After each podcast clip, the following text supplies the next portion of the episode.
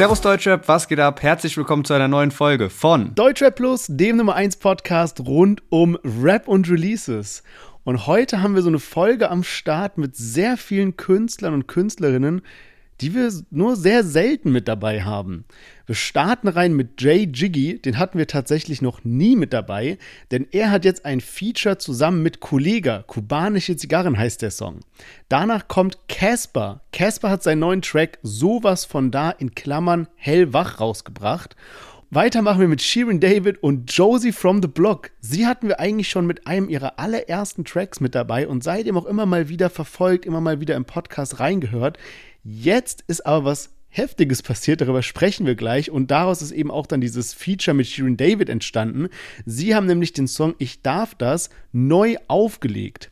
Danach kommt Capo und Mero mit ihrem neuen Track Psycho und zu guter Letzt Contra K zusammen mit Santos, also quasi Nico Santos, aber so sein Rap-Alias kann man sagen, mit dem neuen Track Die Sonne. Yes, und heute sprechen wir über die 1 Live Krone, also einer der wichtigsten Awards mittlerweile, auch im Bereich Rap. Und jetzt sind alle Nominierten genannt worden, eben auch in der Kategorie Bester Hip-Hop slash RB-Song und bei der Auswahl gab es jetzt eben einiges an Kritik. Außerdem geht es um ein Fake-Video, das rechte Nazi-Parolen auf einem Flair-Konzert zeigen soll, was aber in Wahrheit nur eine Meme-Attacke auf Twitter war. Was es damit auf sich hat, erfahrt ihr heute in der Folge, also unbedingt dranbleiben und wir hören uns gleich nach dem Intro wieder.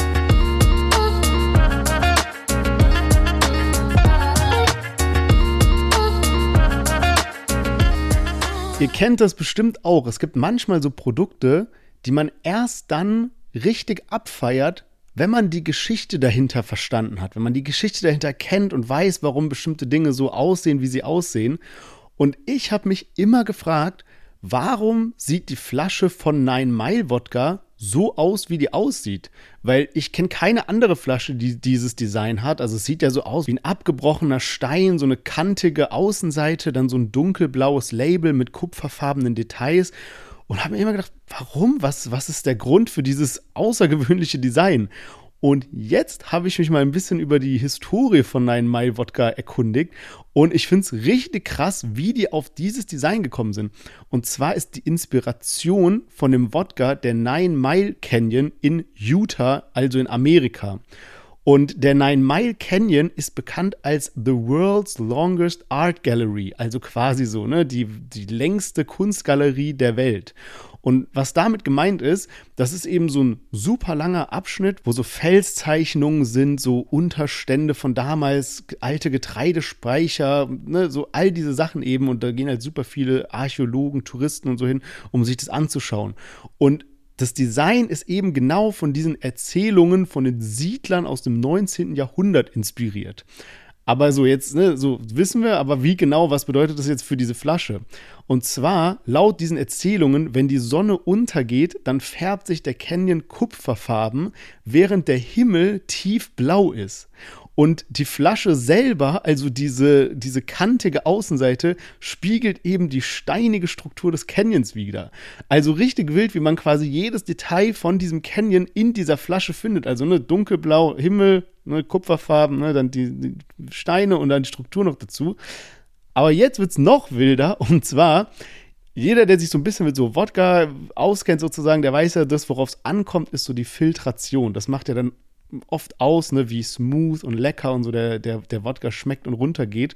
Und manche Wodka sind eben so über Kohle gefiltert oder über Eis und so gibt es verschiedene Arten. Und Nine Mile Wodka wird vierfach destilliert und dann durch marmorierten Granitstein gefiltert. Und das ist der Grund, warum er eben so einen smoothen Geschmack hat und sich so perfekt zum Mixen eignet. Also, was nehmen wir aus der heutigen Geschichtsstunde mit? Wenn ihr das nächste Mal auf eine Hausparty geht und ein bisschen Eindruck hinterlassen wollt oder auch ein cooles Geburtstagsgeschenk mit einer spannenden Geschichte sucht, dann checkt auf jeden Fall mal den Premium Wodka von Nine Mile ab. Wirklich eine coole Geschichte, hat mich wirklich überrascht, als ich das alles erfahren habe.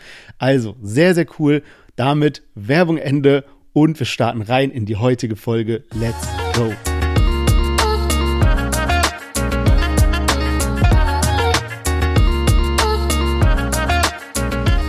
Yes, schön, dass ihr alle wieder eingeschaltet habt. Mein Name ist Sherwin, ich bin hier mit Lennart und herzlich willkommen zu unserem Deutschrap-Podcast. Und bevor wir reinstarten, habe ich noch eine Frage an dich, weil ich sehe hier gerade, worüber wir letztes Mal gesprochen haben. Und seitdem hatten wir gar nicht die Möglichkeit, nochmal so äh, privat zu quatschen irgendwie.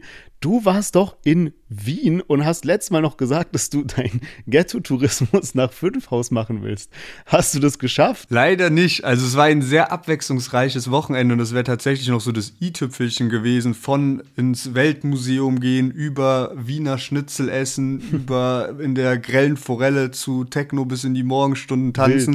Wild. Wäre das wirklich noch so die perfekte Abrundung gewesen aber es hat dann zeitlich nicht mehr hingehauen. Aber da es wirklich in Wien ja auch so, ne, als Riesenkulturstadt auch sehr viel Deutschrap-Touchpoints gibt, habe ich mir gedacht, wir beide müssten eigentlich mal nach Wien gehen und dann steht das auf jeden Fall auf der Liste ganz oben, auch nach Fünfhaus zu gehen und auch mal äh, einen Abstecher zum äh, Raf Kamora Tattoo-Studio R Punkt äh, zu machen. Oder auch, gibt ja auch den Triple Tower in der Nähe vom Donaukanal.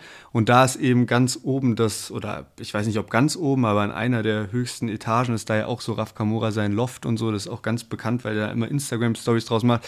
Ähm, da habe ich mich auch mit einer unterhalten, die mir das eben erzählt hat, wo das genau ist. Und ähm, ja, also steht einiges auf die Liste, wenn wir mal einen kleinen Deutsche Plus Trip dahin machen. Sehr, sehr gerne. Sehr, sehr gerne. Kann man sich mal ein kleines Team-Tattoo stechen lassen, dann. das hatten wir schon mal auf dem Heroes Festival vor und dann haben wir irgendwie war uns die Schlange zu lang oder so. Du erzählst mir neue Sachen, von davon weiß ich gar nichts mehr, aber das sagt vielleicht einiges über die Idee aus. nee, aber geil. Ähm, sehr, sehr krass. Ich habe auch äh, gelesen, Wien ist äh, most livable city, wenn ich mich nicht vertue. Also most livable city in der ganzen Welt. Also müsste so, ne, beste Stadt weltweit sein irgendwie. Ist auch echt eine, echt eine sehr krasse Stadt. Also ich feiere es auch immer, wenn man in so Städten ist, wo es halt Spaß macht, rumzulaufen, weil die Gebäude so schön sind und so. Und ja, auch sonst irgendwie eine geile Stadt ist kompakt und man hat wirklich viel Abwechslung auch, was man da machen kann, habe ich das Gefühl. Ja, dann freue ich mich schon auf unseren nächsten Ausflug nach Wien. Bin sehr, sehr hyped drauf und ich würde sagen, wir starten mal rein, weil auch letzte Woche hatten wir ja einige Diskussionen, zum Beispiel über Kollegas englischsprachiges Album und deswegen bin ich mega gespannt, wie denn die Charts letzte Woche ausgefallen sind. Yes, genau. Und wir starten aber als allererstes mal mit den Single-Charts. Da haben wir nicht auf Platz 24 BHZ, auf Platz 19 01099 und Trettmann. 01099 werde ich gleich auch nochmal erwähnen. Und auf Platz 15, da haben wir ja wirklich sehr viel drüber diskutiert, letzte Woche auch schon einen Vergleich in Zahlen gezogen. Und zwar Kapi versus Bushido und Capital Bras mit Arkham Asylum auf Platz 15 gechartet. Damals Bushido mit Dark Knight auf Platz 8. Also auch dieses Duell geht verloren und das sieht man auch noch mal in den Streams, dass es jetzt nicht irgendwie daran lag, dass irgendwie Bushido die leichtere Chartwoche oder so erwischt hat. Nein, auch in den Streams nach einer Woche hatte Bushido mit Dark Knight 3,1 Millionen und Kapi 1,8 Millionen. Und damit zu den Albumcharts, da gibt es nämlich auch sehr viele Neuigkeiten. Auf Platz 1 01099, die ich gerade erwähnt habe, und auf Platz 4 Bones MC mit der Loveline EP und Kollega mit seinem internationalen Album auf Platz 83 in den deutschen Charts. In den Billboard-Charts in den USA ist er natürlich auf Platz 1 gechartet. natürlich nicht, aber ja, 83 in Deutschland nur mit Streaming, ohne Ankündigung. Jetzt auch nicht so verkehrt, muss man ja. sagen. Und Kollega ist jetzt aber wieder am Start, wieder auf Deutsch mit einem Feature-Part bei JGG kubanische Zigarre. Schlüsselbundanhänger plus Juwelen in der Größe von dem Büffelmozzarella. Fahr mit 80 bei Nacht durch die Stadt, pumpt das Zuhälter-Tape. Das Zuhälter-Tape. Voll auf Nack, gib kein Fuck, fahr dich platt, ja denn du warst im Weg. Ja denn du warst im Weg. Tick ich auf, man ich walk wie der Boss durch das Flughafengate. Durch das Flughafengate. Schnapp, schnapp, puff, puff, die Zigarre aus Kuba, sie brennt. Ey. Ey, yo, Brett hart wie Brett hart, 100 Kilo Manneskraft, Tim Slap und dein Schädel platzt auf wie eine Ananas, deutscher Rapper angepasst. Jay Jiggy zusammen mit Kollega auf dem Track Kubanische Zigarre. Und letzte Woche habe ich ja schon erzählt, als ich so das Kollega-Album gehört habe, das englischsprachige CBA, da saß ich so in der Bahn und ich musste wirklich einfach nur lachen, als ich das gehört habe. Jetzt gar nicht so abwerten oder so, nur einfach so über den Fact. Ich war so überrascht, musste einfach nur so lachen darüber. Und genauso war es diese Woche auch, aber aus einem ganz anderen Grund. Irgendwie hat mich dieser Track wirklich glücklich gemacht. Und ich erkläre gleich mal so warum. Also erstmal Jay Jiggy, ne, so wem das jetzt noch nichts sagt, der kommt so ein bisschen aus diesen, aus dieser RBA-Battle-Szene und hat dann irgendwann umgeschwenkt, hat dann eben so YouTube-Videos gemacht, YouTube-Reaction-Videos und da eben auch auf zum Beispiel Songs von Kollega reagiert und war eben immer ein sehr großer Fan von Kollega. Das heißt, für ihn ist mit diesem Feature ein großer Traum in Erfüllung gegangen. Und das finde ich ist halt auch noch so ein Fact, der diesem Song einfach so einen schönen Vibe mitgibt. Ja, dass Kollege das gemacht hat und das Kollege auch wirklich so krass performt hat auf dem Song und die sich einfach so auf eine unterhaltsame Art und Weise ergänzen. Und dieses RBA-Battle-mäßige, also ne, so, so Rap-Battle-mäßige, das hört man, finde ich, bei Jay Jiggy so krass raus, aber auf eine Art und Weise, dass es halt einfach passt. Und zwar, der hat so ein Part zum Beispiel, ich lese dir mal vor, da rappt er, du bleibst, obwohl du Kamasutra Bücher liest, grün hinter den Ohren in deinem Tabaluga Plüschkostüm, Träufel die Zitrone auf mein Barracuda Fischfilet und Hater sind gebeutelt wie ein Hagebutten Früchtetee.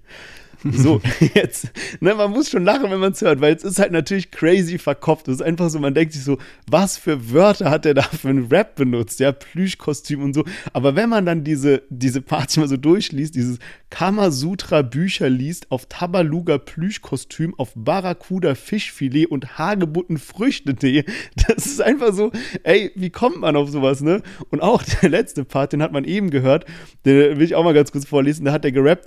Und auch wenn das Paper Paper abwickeln zäh war wie auf Küchenrollenständer, habe ich mich hochgeboxt von einem Mindestlohnempfänger zu einem Stern, der am Funkeln ist am Schlüsselbundanhänger, plus Juwelen in der Größe von einem Büffelmozzarella. Also, nochmal, die Parts: Küchenrollenständer auf Mindestlohnempfänger, auf Schlüsselbundanhänger, auf Büffelmozzarella. Ey, und das sind einfach so Parts, ey, da muss man, ey, ich, ich freue mich einfach, wenn ich sowas höre. Richtig geil. Die haben auch unfassbar lange Parts auf dem Track gehabt, ne? Ja, Mann, ja, safe. Ja, das ist mir so direkt aufgefallen, das ist man, da ist man schon richtig abtrainiert worden von den Deutschrappern und von den Playlisten so in den letzten Jahren irgendwie. Ja, trotzdem ein überraschendes Feature, fand ich. Und für mich war auch wirklich erstmal, ich musste mich so ein bisschen mit JG auseinandersetzen, weil ich kenne den eigentlich auch nur durch Twitter, weil da immer wieder so dieser Name gedroppt wird und habe mich aber nie so krass mit dem beschäftigt und hatte ehrlicherweise gar nicht so krass auf dem Schirm, dass der auch selber Musik macht. Also, weil der macht ja sehr viele so Reaction-Streams und ich habe halt dann häufiger, wie das halt aber auch so ist, weil es sowas natürlich von jedem Reaction-Streamer gibt, ähm, halt viele Memes irgendwie über den auch gesehen.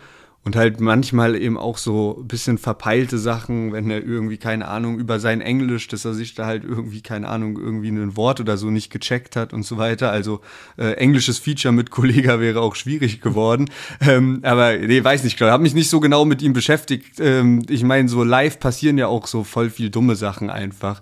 Ähm, vor allem, wenn man eben einige Zuschauer hat. Auf jeden Fall dachte ich halt, dass er halt eigentlich eher so Reaction-YouTuber ist und hatte nicht auf dem Schirm, dass der schon viel Musik auch rausgebracht hat und habe dann nämlich auch gesehen, dass der bei der WM 2018 auch einen WM-Song hochgeladen hat und das hat nicht mal wenige Klickzahlen, also über eine Million Views und auch 56.000 Likes. Und ich habe dann auch so äh, gedacht, so ja, okay, WM-Songs oder so Fußball-Songs sind ja auch immer so ein heikles Thema, ne? Also wenn man mal so an ähm, K1 und Shindy oder so denkt, da sind da auch schon so ein paar Flops dabei gewesen. Und dachte dann schon, wer weiß, wo man sich da jetzt drauf einstellen muss, aber der hatte auch echt gute Bewertungen, vor allem halt nur so 1000 Dislikes, also wirklich ein ganz, ganz normal, richtig gutes Verhältnis so und tatsächlich auch unterhaltsam, habe auch Kommentare darunter gelesen, äh, die es eben auch gefeiert haben und war jetzt überrascht von dem Talent von Jay Gigi, weil ich das irgendwie dem gar nicht so zugetraut hätte. Ja, das ist witzig, dass du das gerade sagst, weil ich habe mir seinen Wikipedia-Artikel durchgelesen und äh, da ist genau zu diesem WM-Song oder zu dieser WM-Hymne ist da nämlich so ein ganzer Abschnitt dazu. Und da steht dann, also ich zitiere jetzt, ne, das Jugendmagazin Weiß listete Jay Jiggy Single WM-Hymne 2018 unter seinen fünf schlimmsten WM-Hymnen auf. Zwar könnte er rappen und verarbeitete gute Ideen, doch wirkte er, in Anführungszeichen, wie der eine Kumpel, der wegen FIFA ein Loch in seinen Couchtisch geschlagen hat, am Spieltag weint, wenn seine Mannschaft verloren hat und bei jedem deutschen Länderspiel für die Nationalhymne aufsteht, um mit geschlossenen Augen mitzusingen. So, was? So, was schreiben schreiben die dafür asoziale Texte irgendwie? Das habe ich auch gelesen. Dadurch bin ich auch darauf gekommen und habe dann aber Schlimmeres erwartet. Aber ja, man muss schon sagen, dass vielleicht so von einem Jay Jiggy hätte man das nicht unbedingt erwartet, dass der einen WM-Song macht. So, also es wirkt schon ein bisschen so aus der Luft gegriffen vielleicht, aber ehrlicherweise war das ja genau das gleiche auch bei einem K1 oder Shindy. Da ja. fand ich es auch extrem unpassend, ähm, wie da plötzlich dann äh, ein Shindy auf diesen Beat kommt. Also es passt halt nicht irgendwie zu jedem Vibe und zu jeder Musik und generell muss man schon sagen, dass ja, ja, das ist auch nicht, das ist schon nicht so leicht, da so den perfekten Weg zu finden, um wirklich so eine Hymne für so ein Fußballturnier zu schaffen, wenn man aus dem Rap-Hip-Hop-Bereich kommt, wo sonst eigentlich alles auch ein bisschen ja, härter und so ist, ne? Und ja. das jetzt nicht unbedingt die Feiermusik ist. Aber ich meine, ähm, ich habe ja auch mit äh, Dream im Interview drüber geredet, ob der, sie, ob der sich einen EM-Song vorstellen kann. Und bei so Leuten oder bei einem Finch oder sowas kann ich mir das schon äh, gut vorstellen. Ich meine, da ist ja Rap auch mittlerweile viel breiter aufgestellt. Ja, safe, kann ich mir auch vorstellen. Ähm, aber um noch einmal kurz auf den Song zurückzukommen, es gibt da nämlich ein Part von Kollega dieses Mal, über den so ein bisschen spekuliert wird, an wen der Part gerichtet sein soll, weil es ist ein kompletter Abschnitt, mehrere äh, Zeilen lang. Und man, äh, so die Vermutung ist, dass es an Yakari geht, aber ey, irgendwie, ich habe da jetzt gar nicht groß was mitbekommen, dass irgendwie Yakari und Kollege auch Beef haben. Ich lese mal den Part vor und vielleicht ne, kannst du bestätigen von deinem Bauchgefühl, ob sich nach einem Yakari das anhört oder nicht. Aber Kollege rappt da, häng in einer Villa ab, die sieht aus wie eine Luxusmesse also zensiert, hängt mit kaputter Fresse in der Clubtoilette. Schon als Kind hingst du mit Muskelschwäche in der Kuschelecke. Du bist soft in Bezug auf Bitches. Puffbettdecke. Genießt den Hype Hakuna Matata. Er wird nicht lange halten wie ein Fluchtwagenfahrer. Gerade noch Newcomer, aber nur nach einem Jahr dann unsichtbarer als Schusswaffenhalfter in meinem Puma-Fell-Parker. Also könnte schon passen irgendwie mit diesem so Newcomer und Hype hält nicht lange und bla bla und so, aber ja, oder? Was meinst du? Glaubst du, es ist dann Yakari gerichtet? Ja, aber jetzt weniger, weil ich sagen würde, okay, die Lines sind so krass identisch, sondern mehr, weil ähm, Yakari sich tatsächlich bei Ali Boumaier negativ gegenüber Kollega geäußert hat, plus mm. auch noch ähm, einen Song rausgebracht hat, wo Lines gegen Kollega und Shindy drin waren, so von wegen, hey, ihr macht nur Promo-Beef.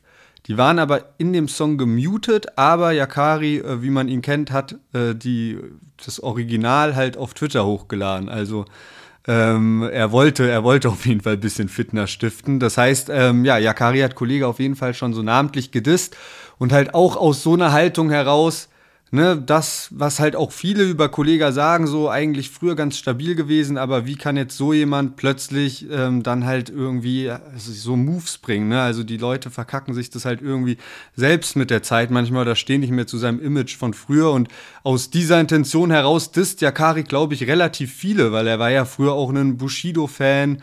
Ähm, er meinte auch, er hat Ali Boumaier früher halt krass gefeiert auf Classic noch mit ähm, Shindy und Bushido, diese alte EGJ-Zeit und sowas. Und hat dann aber Ali Boumaier eben auch gesagt, so, hey, was ich dann nicht mehr gefeiert habe und warum ich dich auch dissen wollte oder warum ich dich auch gedisst habe, ist eben, dass ich dich dann in TikTok Live-Matches gesehen habe und das äh, findet er halt passt nicht mehr zu dem Ali Boumaier, den er damals noch kannte und gefeiert hat. So, also das ist, glaube ich, oft die Intention bei ähm, Yakari, um, um warum er so viele plötzlich disst. Okay. Ist ja auch eine gute Publicity, muss man sagen. Aber gut, dann äh, umso krasser, dass Kollege dann da so, so umfangreich auch zurückgeschossen hat. Ich habe noch eine letzte Sache zu Kollege und zwar eine wilde Vermutung zu seinem äh, englischsprachigen Album. Du hast ja eben schon gesagt, CBA auf Platz 83 gechartet und hast auch richtigerweise gesagt, das ist schon relativ krass, muss man sagen, dafür, dass er halt wirklich gar keine Promo gemacht hat. Also ich glaube, er hat literally nicht mal einen Post dazu gemacht. Also ich habe nichts gesehen, keine Ahnung, nicht mal eine Story oder irgendwas. Es gab keine CD, es gab keine Box, es gab kein Bundle oder irgendwas. Das heißt, rein durch Streams, dann diese drei, auf die 83 gechartet, ist schon stark, muss man sagen. Jetzt steht ja aber trotzdem im Raum, ne? so, so ein bisschen cringe ist natürlich, ne? Und ähm, jetzt ne, so gibt es eine Vermutung, und zwar habe ich was gelesen von der Goslarschen Zeitung, also eine Zeitung aus Goslar, und die haben vermutet, dass Kollegas Album auf Englisch ein KI-Projekt sein könnte. Und habe ich so ein bisschen drüber nachgedacht, dachte mir so, ey, das wäre ja schon eine wilde Sache, ne? Also stell dir mal vor, er hätte irgendwie so mit so einem KI-Developer zusammengearbeitet, der so gesagt hätte, so, ey, du hast so viele Texte geschrieben mit diesen so Spitten und Wörter doppeldeutig benutzen und so weiter. Ich könnte das mit so einer KI auf Englisch bauen, ne? Und dann irgendwie mhm. das gemacht und dann auch so die Videos sind ja bestehende Videos von ihm zusammengeschnitten, so dass es irgendwie dann trotzdem so halb auf den Beat passt, obwohl quasi nie ein neues Video aufgenommen wurde, sondern nur alte Videos wiederverwertet wurden.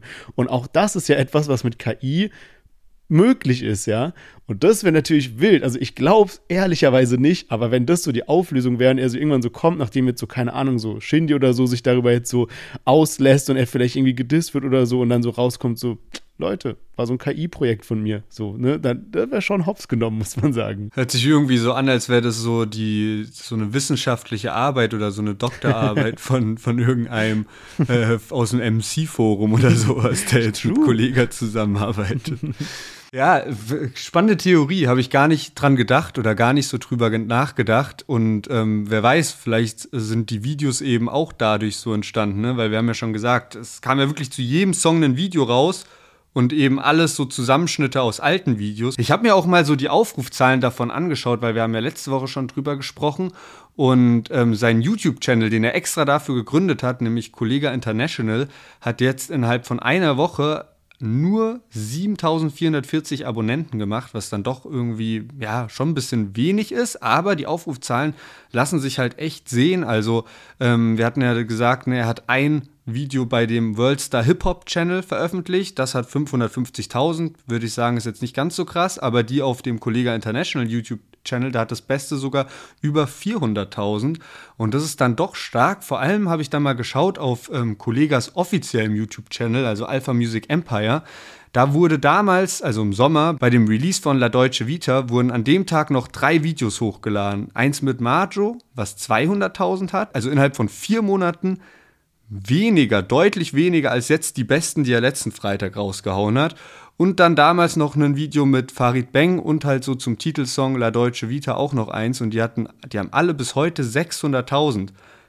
Und das sind dann irgendwie Zahlen, die mich krass wundern, weil das zeigt ja irgendwie, dass dieses Projekt von Kollega dann doch einiges an Wellen geschlagen hat und sich zumindest viele darüber halt mal informiert haben und zumindest mal reingeschaut und reingehört haben. Ja, ich meine, es ist ja auch ein Thema, wenn man davon hört, dann hört man sich's mal an irgendwie, aber dafür dann schon starke Zahlen, so als ob man dann die Songs schon mehr, mehrmals gehört hat, aber vor allem, weil die Videos ja nicht neu sind. Ja, ja, true. Aber gut, ich würde sagen, wir machen mal weiter und wir bleiben bei einem ehemaligen Label-Kollegen von Kollega und zwar Casper. Die waren damals beide bei Selfmade Records und jetzt hat Casper einen neuen Song rausgebracht sowas von da, in Klammern, hellwach. Weil ich so am Ende bin, ich bin wahr. Verschreib mir bitte, was das hilft. Denn die Gedanken Tag und Nacht nicht still. Wenn ich von mir selber Abstand will, brauch ich endlich was das hilft. Ich bin wach, sowas von da, atme flach, bin klatschnass.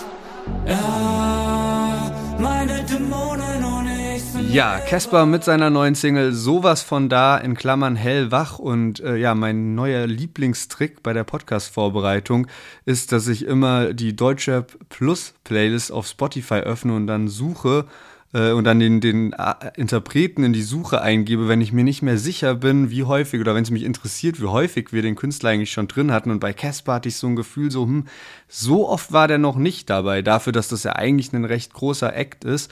Und äh, tatsächlich ist das das allererste Mal, dass wir ein Solo-Lied von Casper mit dabei hatten. Wir hatten ihn erst zweimal sonst dabei mit Features, einmal mit Haiti und einmal mit Vega und Montez und jetzt zum allerersten Mal mit einem äh, Solo-Lied. Und Casper ist gerade in der Promo-Vorbereitung für sein neues Album.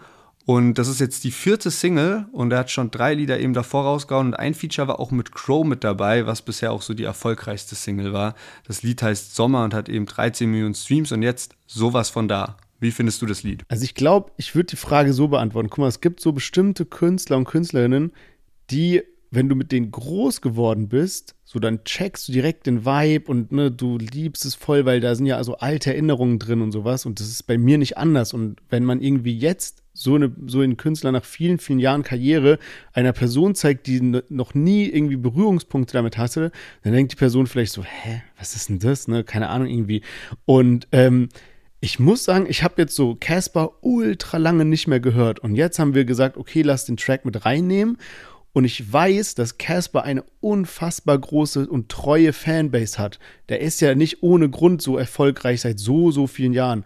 Und habe mir den Song angehört und ich hab's nicht ganz gecheckt, was jetzt so das Casper Besondere ist irgendwie. Also so klar, die Stimme ist natürlich sehr, sehr außergewöhnlich, aber ich finde die Parts und auch wie der Song aufgebaut ist und auch wie er so auf den Beat float und sowas, das ist schon was, was man heutzutage so auch woanders findet.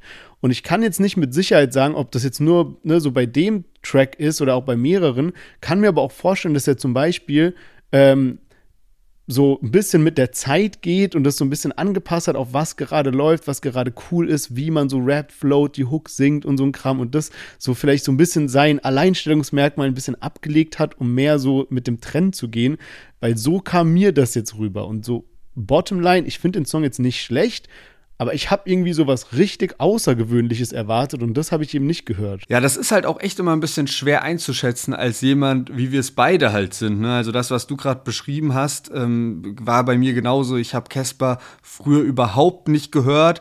Wahrscheinlich sogar dadurch, dass er eben früher in der Deutschrap-Szene häufiger mal hier und da gedisst wurde, sogar eher so ein bisschen so ein Hater war. Also so, ne, vor, keine Ahnung, zehn, zehn Jahren oder wann das halt so war.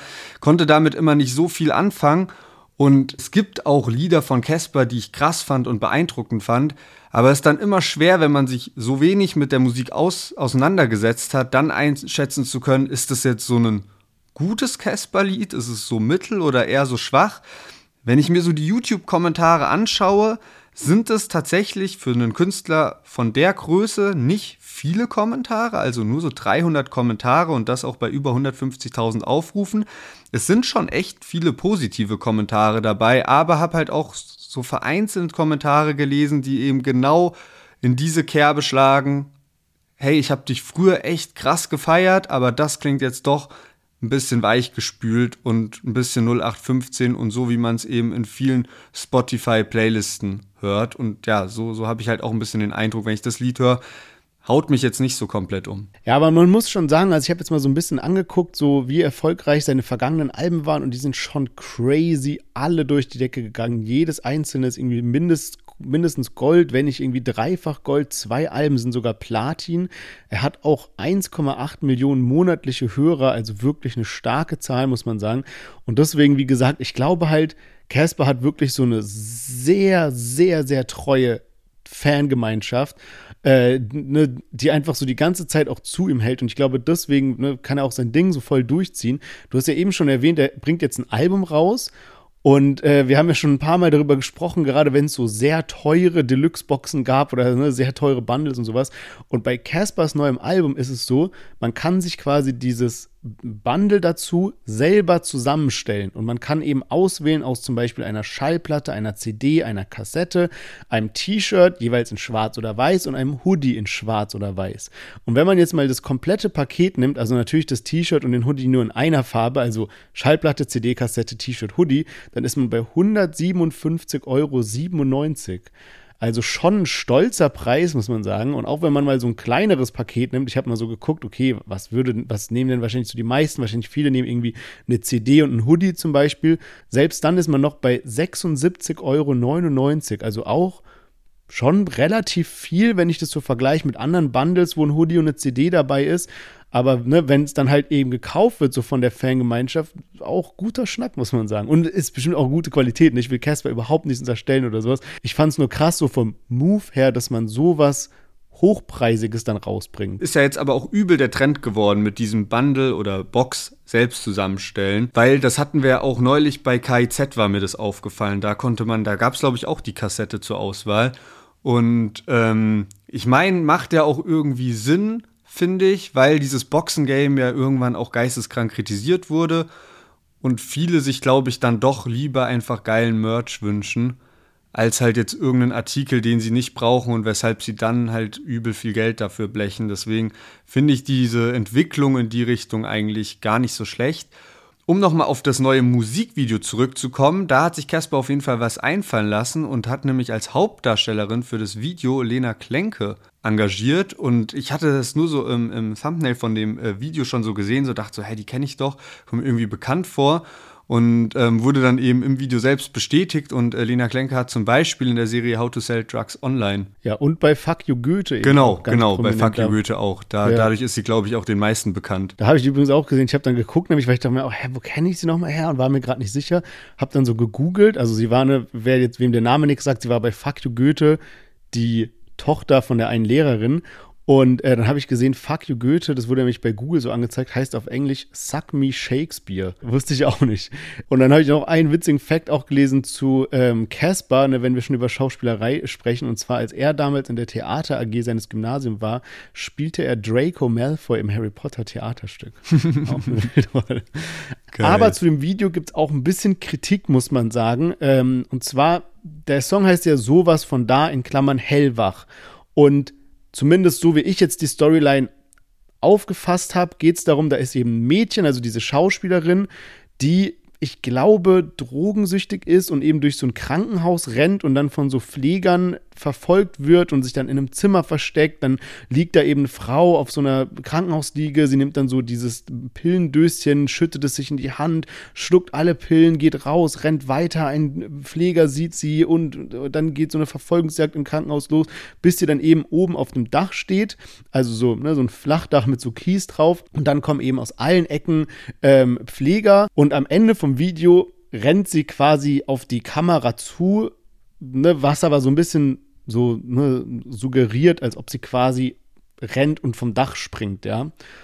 Und äh, da gab es halt so ein bisschen ähm, Kritik dazu, weil, ne, wenn man so eben mit dem Thema so Depressionen und so weiter umgeht und dann das Ende quasi so gestaltet, dass es so ein bisschen geschmacklos ist, das einfach nur als Videoelement zu nutzen und da dann eben jetzt nicht so eine Triggerwarnung einzubauen oder so, wenn man so ein intensives Video dazu benutzt. Also ist eine Kritik, steht so im Raum, kann man, glaube ich, auch nicht nichts dagegen sagen, sozusagen.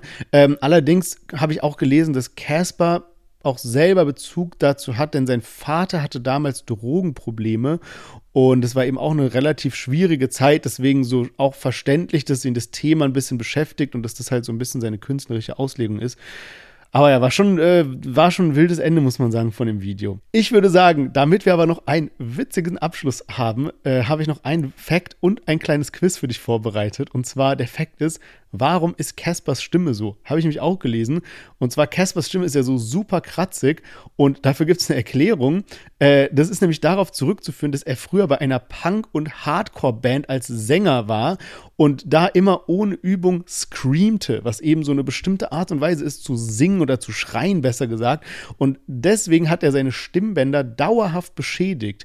Und es wurde ihm aber schon von vielen Ärzten nahegelegt, so eine Operation deswegen zu machen. Er hat es aber immer abgelehnt. Und ich meine, man kann es so ein bisschen verstehen, klar, das ist ja so auch so sein Alleinstellungsmerkmal, dass er diese raue, kratzige Stimme hat. Aber ähm, witzig, ich dachte immer, es wäre einfach so, ne, irgendwie seine Stimme. Zu viel geraucht. zu viel geraucht, genau. Ähm, aber ist anscheinend wegen diesem St Screaming. Und ich habe gesagt, ein Quiz zum Abschluss. Und letztens hatten wir nämlich dasselbe Quiz schon mit Maxwell. Jetzt haben wir es mit Casper. Gibt drei Antwortmöglichkeiten. Lennart, an dich. Jeder kann mitraten zu Hause. Woher kommt Caspar sein Künstlername. Option 1, es ist einfach sein bürgerlicher Name, also Caspar oder Caspar. Option 2, äh, es kommt von Caspar dem Gespenst, also diesem Kinderfilm. Option 3, es kommt von Kasparov, dem Schachspieler, weil Caspar eben auch ein begnadeter äh, Schachspieler ist. Was denkst du ist die richtige Antwort? Bürgerlicher Name, Gespenst oder Kasparov, der Schachspieler? Boah, ich weiß es nicht, Mann. Keine Ahnung. Ist schwer. Eine Sache musst du wählen. Ich sag einfach mal A, ich habe wirklich gar keinen Plan. Das ist falsch. Casper kommt tatsächlich von dem Gespenst, denn der Name Casper stammt von dem gleichnamigen Geist aus dem Film Casper. Sein US-amerikanischer Vater gab ihm den Namen aufgrund seiner hellen Haut, die auch im Sommer nicht braun wurde. Auch eine wilde Story irgendwie. Aber jetzt wissen wir zumindest, wo der Name herkommt. Hätte ich nicht gedacht. Ich glaube, ich war sogar eher zu sagen, dass es vom, vom Schachspieler kommt. ähm, ja, wild. Aber ich würde sagen, wir machen mal weiter mit einem überraschenden Feature und zwar Shirin David und Josie. Da ist jetzt wirklich viel passiert von Podcast-Folge gemeinsam zu gemeinsamer Live-Auftritt zu gemeinsamer Song bzw. Remix von Ich darf das. Und bevor wir jetzt weitersprechen, hören wir mal rein. Da sagt eine Josephine nicht nein. Nicht, dass jemand denkt, es gibt Probleme unter Frauen. Aber auch mit langen Nägeln kann ich bauen. Verteil ab jetzt Körbe in Berlin Mitte. Für das Juicy Money, das ich meiner Family schicke. Denn ich hänge heute nicht mehr mit derselben Gang. Doch wird immer Liebe haben für FFM. Ja, ich sa sa saß an der Kasse. Jetzt zu Shirin, ICE, erste Klasse. Denn bis hierhin war ich immer underrated. Aber diese Bitch ist bald famous. Ob ich darf, ja, ich darf das. Pech. Ob ich's mach, ja, ich mach das. Yes, Shirin David zusammen mit Josie, beziehungsweise Josie from the Block, wie sie oft genannt wird, auf dem neuen Track Ich darf das. Beziehungsweise so neu ist der Track ja gar nicht, denn er ist schon eine ganze Weile draußen. Allerdings nur von Shirin David und jetzt eben in einer Neuauflage zusammen mit Josie. Und äh, Leonard hat es gerade schon erwähnt, ne? Shirin David ist ja gerade auf Tour und dann haben die es live performt. Jetzt kam der Song aber auch so raus. Und dann kam eben, kam eben noch ein Interview raus mit Josie und ich habe mich schon so gefragt, hä, warum, warum, wo kommt jetzt diese heftige Connection her, dass die eben so viel miteinander abhängen? Vor allem, weil mein Wissensstand immer war, Josie ist auf dem Label von Oleg Sesh, Authentic Athletic. Ne, das war ja auch damals, als sie ihren ersten bekannteren Song rausgebracht hat, da hatten wir sie auch im Podcast mit dabei und dann eben, ja, war eben diese Connection da zwischen, also, ne, dass sie halt gesigned war bei Oleg Seshs Label. Und deswegen war ich jetzt im ersten Moment so ganz ähm, überrascht, dass da jetzt so viel mit Shireen rauskam und habe mir dann auch als letztes quasi erst einen Song, Live-Auftritt bisschen angeguckt und so weiter, dann das Interview reingezogen. Und dort erklärt dann Shirin David, dass Josie das erste Signing von Juicy Money Records, also dem Label von Shirin David ist. Das heißt, Josie ist jetzt offensichtlich nicht mehr bei Authentic Athletic, anscheinend hat man sich aber im Guten getrennt, aber sie ist jetzt eben bei Shirin David das ist schon ein wilder Move, finde ich. Also, ich finde, es passt richtig gut, richtig, richtig gut. Ich glaube, das wird sehr erfolgreich für sie, aber trotzdem wilder Move. Ja, Mann, aber muss man wirklich sagen, so wie du gesagt hast, ne, das, das passt schon echt gut, weil es halt jetzt nicht komplett No-Name ist, ne, was wir zum Beispiel auch oft jetzt hier bei Kapi und Bra Musik kritisiert haben dass es dann immer ein bisschen schade ist oder man natürlich ein bisschen braucht, irgendwie, wenn halt jemand gesigned wird, der noch gar nicht auf sich aufmerksam machen konnte. Und das ist halt jetzt bei Josie ein komplett anderer Fall. Vor allem, weil sie halt schon sehr viel gelobt wurde, auch im Vorfeld. Ne? Also immer wieder, da gab es ja auch Tracks dann, wo sehr viele Artists drauf waren. Ich kann mich an einen erinnern, wo dann eben auch Celo und Abdi mit dabei waren und so, wo immer Josie genannt wurde ja. bei, äh, bei denen, die halt rausgestochen haben. Und ähm, ja, das liegt, glaube ich, auch nicht an ihrem Talent, dass es eben bei Alexis Label nicht geklappt hat, sondern ich bin mir nicht ganz sicher, inwiefern da diese Arbeit weitergeführt wurde. Das ist jetzt mittlerweile nämlich drei Jahre schon her, als Alexis da ähm, die, die Artists vorgestellt hat, die eben bei dem Label gesigned sind. Das war nicht nur Josie, sondern auch Schakal und Young Bratan. Und ich habe mal deren Insta abgecheckt. Also Schakal ist noch aktiv, aber Young Bratan hat irgendwie den letzten Post vor zwei Jahren rausgehauen und hat irgendwie 1000, 2000 Abonnenten. Und ähm, ja, Josie war ja auch wirklich so die bekannteste ähm, von, von den dreien. Und find's auch nice, wie man halt jetzt alles in Szene gesetzt hat. Weil mich hat's halt auch erst überrascht gehabt, dass jetzt plötzlich nachdem Shindy da war, nachdem Alicia Lehmann da war, also die sehr bekannte Fußballspielerin, dass dann plötzlich Josie da ist, ist so, jetzt nichts gegen Josie, ne, aber denke ich mal, sieht sie auch selbst so, ist schon ein anderes Level einfach vom Bekanntheitsgrad. Und äh, finde aber so jetzt gerade mit dem Remix, der rausgehauen wurde, ist es irgendwie eine schöne nice Art, so einen Signing eben auch bekannt zu machen und an die Öffentlichkeit zu tragen. Vor allem, weil Josie einfach abgeliefert hat mit ihrem Flow. Also dieses, möchte ich auf deinem Remix sein? Da sagt eine Josephine nicht nein. So ist irgendwie starker Flow insgesamt, der sich da durchzieht. Ja, man, wirklich krass. Und ich finde auch, es ist so eine Künstlerin, wo wir ja immer das, das Talent auch erkannt haben. Und ich finde, jetzt mit Shireen David ist es so dieses Puzzlestück, was dieses Talent jetzt so richtig rausholen kann. Das ist so das richtige Umfeld, einfach die richtige Szene, Setting und so weiter. Also ich glaube, da kommt noch einiges. Aber auch wirklich ein smarter Move von Shireen, beziehungsweise die hat sich jetzt mittlerweile so gut aufgestellt. Guck mal, einerseits macht sie jetzt so ihre Musik, ihre Tour, polarisiert damit richtig heftig. Dann hat sie ja aber auch noch ihr Interviewformat, was ja auch jetzt nicht selbstverständlich ist, dass man als Künstlerin auch noch so ein Interviewformat hat, wo sie dann zum Beispiel in dem Fall jetzt Josie mit reinnehmen kann und ihr direkt eine riesen Reichweite gibt, wenn sie designt, also ne, direkt von 0 auf 100 hochboostet, weil sie nicht nur musikalisch, sondern eben auch durch die mediale Reichweite ihr direkt so eine, ne, so eine, so eine Bühne geben kann.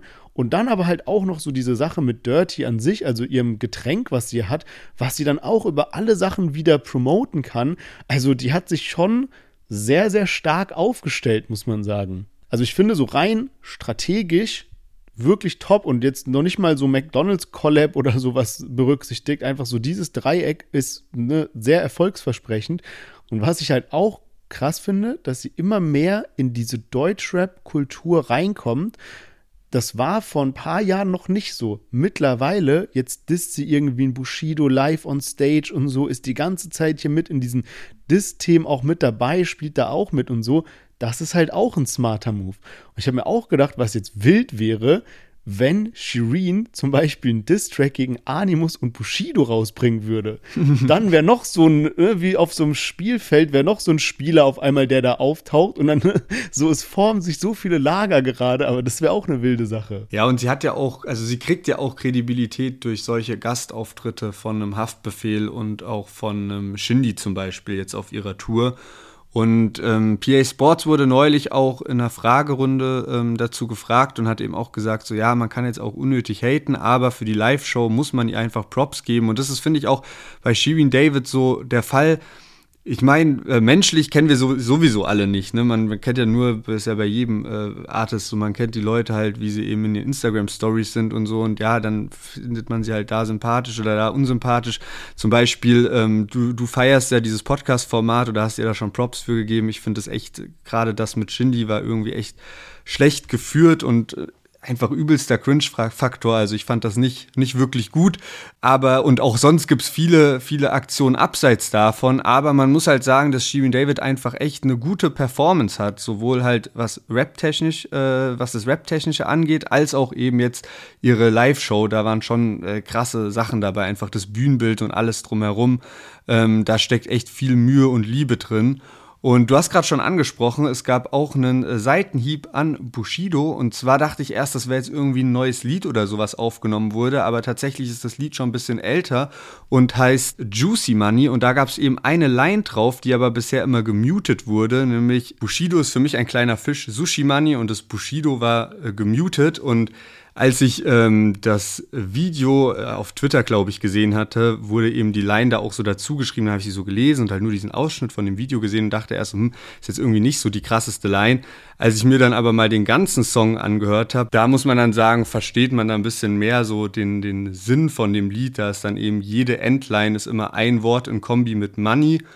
Und ähm, ja, die Bushido-Line ist jetzt trotzdem nicht die krasseste, aber da sind eben auch ein paar andere ganz gute Lines mit dabei. Zum Beispiel die davor ist Babsi backt die Plätzchen, das ist Cookie Money. Und so ist eben das ganze Lied so ähm, aufgebaut.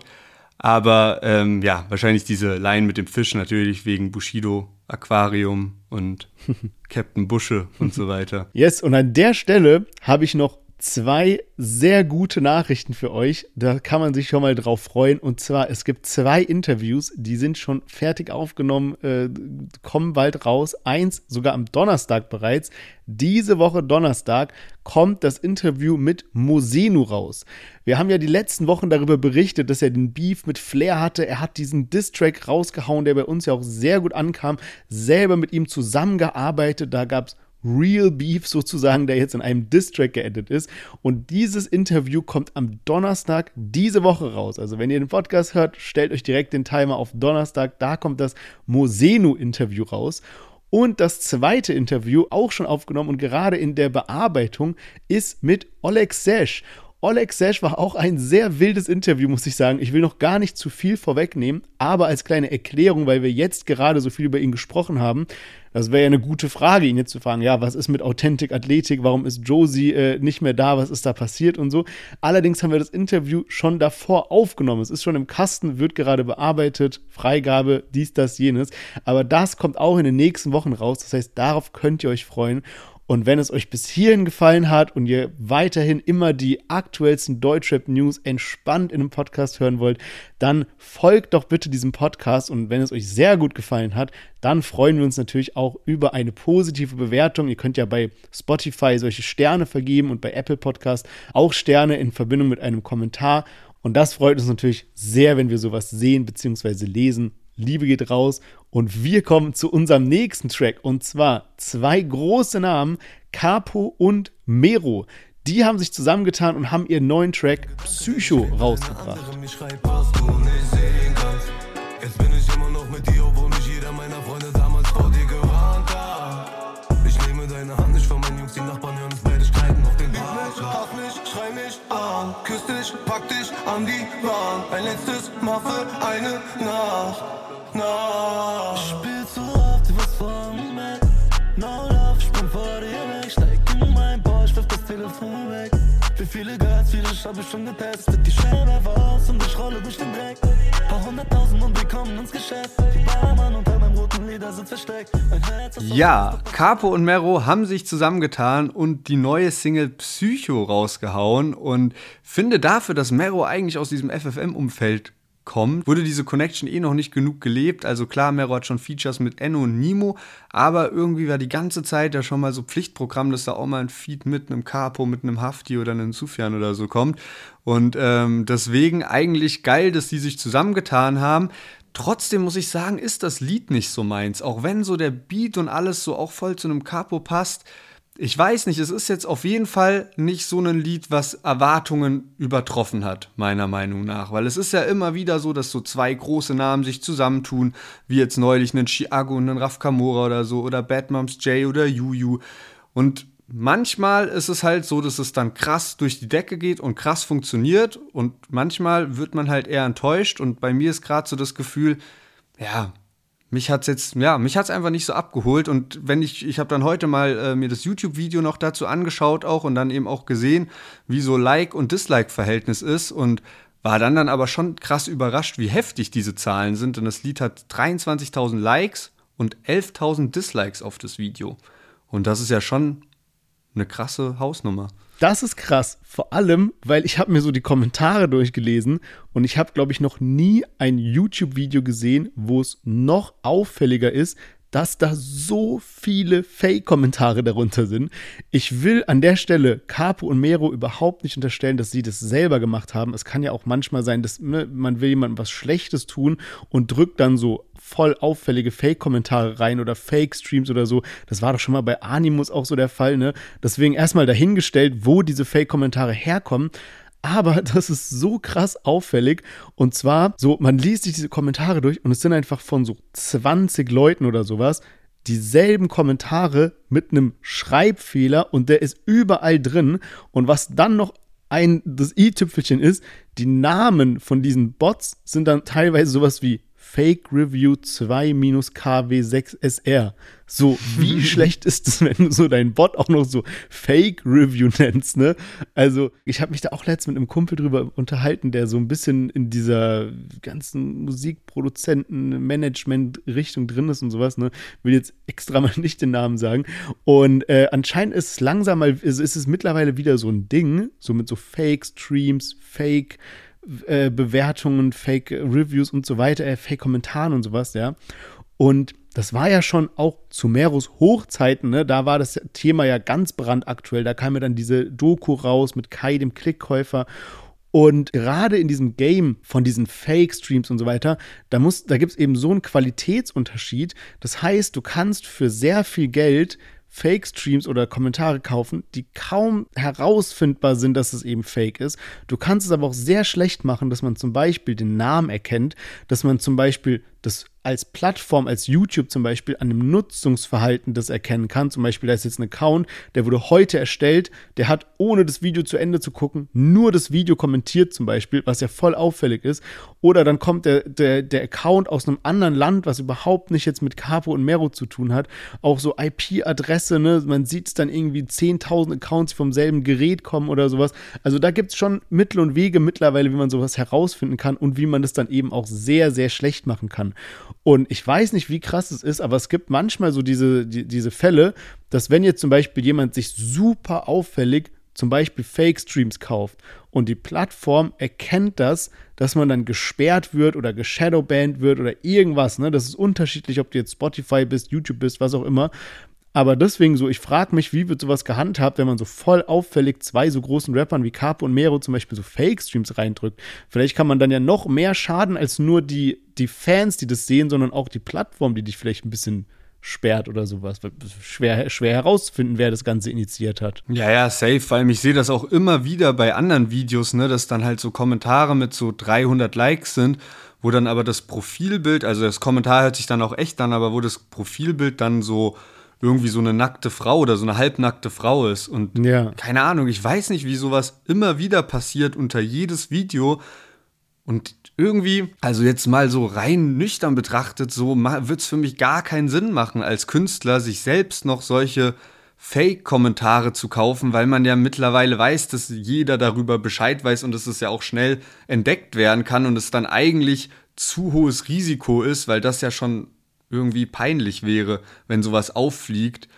Und wahrscheinlich weniger peinlich wäre, als wenn halt einfach die Zahlen ein bisschen runtergehen würden, was so Kommentare oder Likes oder so angeht.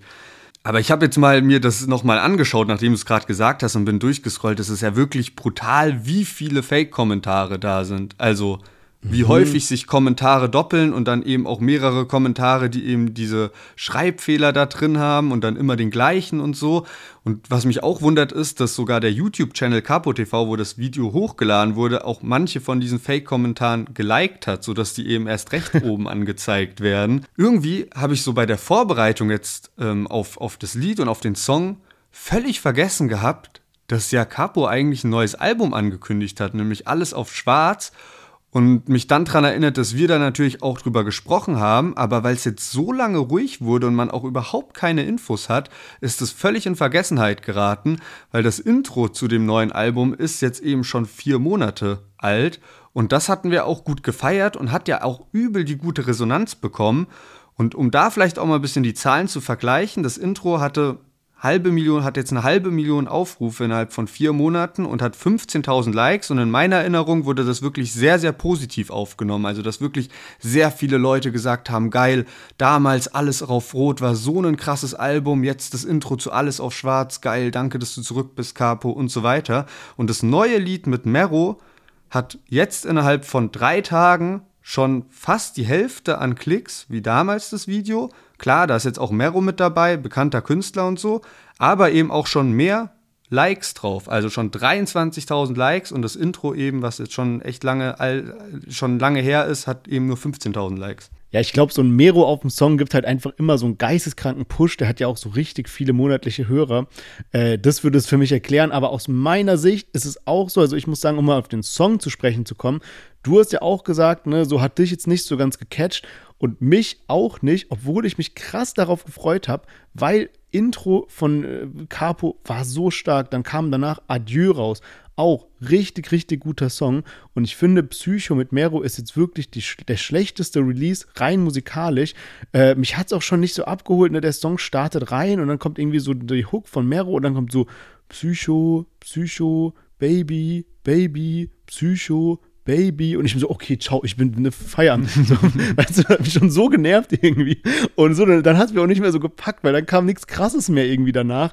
Und ich finde halt auch, guck mal, Capo hat mittlerweile so ein krasse, so eine krasse Künstleridentität mit diesem so bisschen kubanischen, keine Ahnung, seinem Schnauzbart, seinem Hut, dann ist da so ein Pferd mit dabei und so. Der hat ja, der, der transportiert ja so voll den Vibe, ne? Und wenn man den dann aber so in einem also so ist ja auch in diesem Video so, ne? Er pusht ja voll diesen Vibe mit diesem Hut und Pferd und sowas. Und wenn man das dann als Feature-Part macht von einem Mero, der halt dann so mit so einem Hoodie und Sneakern und so reinkommt, dann zerstört es voll dieses außergewöhnliche Image von Capo. Deswegen, ich glaube, er hat solche Features gar nicht so nötig.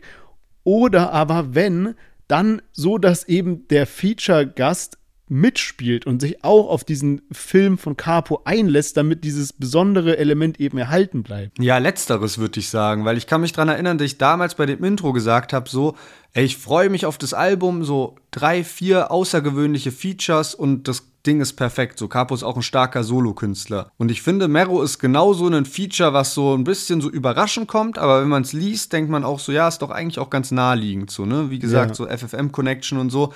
Und wie du aber dann richtig sagst, dann muss man halt vielleicht irgendwie so vom, vom Videokonzept oder von dem Film halt auch einfach ein bisschen so ein anderes Level fahren. Oder ein negativer Kommentar war halt auch so, Mero hat eigentlich so eine geile Stimme und kann so, mit damit, so gut damit spielen, da braucht es nicht noch Autotune mit drin. Also ja, irgendwie ein bisschen Potenzial verspielt, weil an sich ist die Kombi ähm, vielversprechend. Eine andere Kombi, die auch sehr vielversprechend ist, ist Contra K und Santos. Die beiden haben nämlich auch die NFL Halftime Show in Frankfurt gespielt, war nämlich auch ein Riesending.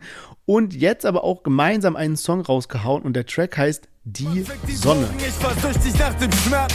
Ich seh den Mond, sich alle streiten um mein Herz. Doch das letzte kleine Stück davon gönn ich ihnen nicht mehr. Auch wenn ich nichts mehr hab, dann gebe ich dir die Hälfte. Erwarte nicht das Schlimmste, aber hoffe auf das Beste. Wenn der größte Gegner leider immer nur du selbst bist, wird es erst sehr dunkel, bevor es wieder hell wird. Meine Hoffnung klaut mir niemand.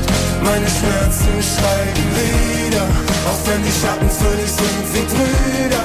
Glaub mir, die Sonne kommt bald wieder. Yes, Contra K und Santos die Sonne und die beiden sind irgendwie das neue Traumduo. Du hast ja schon gesagt, ne, neulich vor einer Woche war, ich glaube, das erst zweite NFL-Spiel überhaupt in Deutschland und zwar in Frankfurt.